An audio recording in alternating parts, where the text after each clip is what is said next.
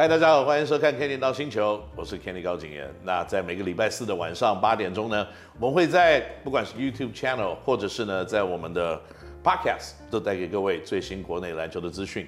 那上个礼拜呢，我们跟舒伟稍微聊了一下，就是打篮球成长的过程。那在这个礼拜呢，我们要继续跟舒伟聊一下，就是可能在台湾打篮球的一些经验跟经历，还有呢，在过去可能打篮球所经历的一些跟大家不一样，可能大家不知道的一些呃事项。所以我们一起来欢迎舒伟。舒伟你好。好，Thanks Kenny for having me again. OK, great. 嗯，我们知道这个舒伟你在不管是高中阶段、大学阶段，都是在美国打篮球。那可是打到职业阶段了以后，就来到了台湾。那当时来到台湾，有没有一些什么特别不一样的东西，或者打篮球不同的风格？呃，There's anything different between U.S. basketball and Taiwan basketball that you had to make uh, adjustment with？我觉得台湾打得很快。哦，呃、um, a lot faster. I mean, everyone that comes here, right? Like Yang Zheng that come here, they're always like, dang, Taiwan plays really fast. right, Um, 为什么? Because we're smaller right, than the rest of the world. Right. so 你要靠速度 to 是 to gain an advantage. Um, 然后我觉得后卫的可能 physical defense, I guess, or just 可能 被压迫的犯规可能不不会太脆。Yeah, you're allowed to be a lot more physical, use your hands for defense, um, which is not really the same in the States. right. Yeah. Yeah, because in states, you know, coach you always tell you the, the defense to move your feet Right. and don't reach your hands. But you know, it's like But here it's phrases like- like, you reach, I'll teach, you know, things Yeah, like yeah, that. yeah. But in Taiwan, I see a lot of hand pushing, Yeah, a ton of hand holding. checking and Yeah. both hands. You know, feel like feel like getting fouled all the time. So but it takes you a little while to, to get adjusted, right? yeah, for sure. Um, so also like in high school, because we, we never heard about, you know, what you did in high school basketball. Uh, can you share a little bit about with us? Like how was high school basketball for you? Uh, high school basketball was not too eventful. um, we had a really talented team, but I think just in that time we switched coaches a couple times during my four years. We switched coaches. We I had two two or three different coaches. So um, yeah, I think that kind of messed up our whole chemistry. Right. But one of my teammate, two of my teammates are now professionals in other sports. Oh, One's a MLB player, one's an NFL player. oh, okay. Um, a rugby yeah. player?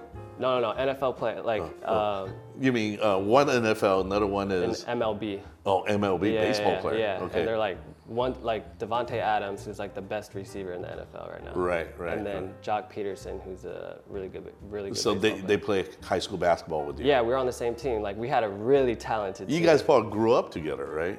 Um, yeah, yeah, yeah, like growing up, we played a lot of basketball together. Right. Um, and then we were on the same high school team, right. but just yeah.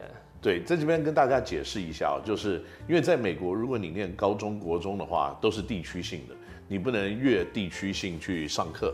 如果你住在这个社区的话，大家都是同一个社区附近的小朋友来到同一个国中，然后他的那个学校服务的范围变大，呃，就是从国中变到高中就越变越大，所以你的几乎跟你一起打国中、高中篮球的朋友都是从小一起看到对方或在同一个地区长大的，所以呃，舒伟呢，他有两个跟他一起打高中篮球的朋友呢，都是呃职业运动选手，包括他自己在内了。一个是打 MLB，那另外一个是在美式足球的职业球队，呃，是接球手啊。所以这样子的运动的天分应该是非常高的一个一个球队。那可是战绩呢，因为他们在这四年里面换了两个不同的教练，所以好像并没有想象中这么好。And after high school, you decide to go to Hamilton. That is very academic driven school. So, what did you uh, major in Hamilton and why?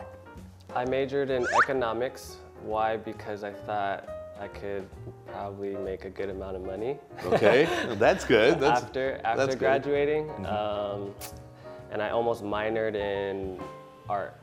Okay. And not even trying to. It's just because I loved art. Right. Yeah. I can tell by you know how you carry yourself. You know, you're, you're very um, fashionable. Thank you. That's what comes to comes to mind. You got to have a good sense of artistry and these kind of things to to present yourself like this.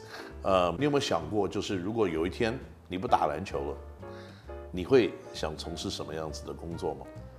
Yeah, I mean, I would love to do something with fashion. Um, I would love to have my own brand, Okay. my own clothing brand. I actually did was working on it my first couple years in Taiwan. Um, yeah, I definitely want to do stuff with art though. Wow，OK，所以舒伟就很喜欢艺术，那很喜欢穿着，所以呢，可能在以后不打球了，以后会自己开发一个自己的品牌。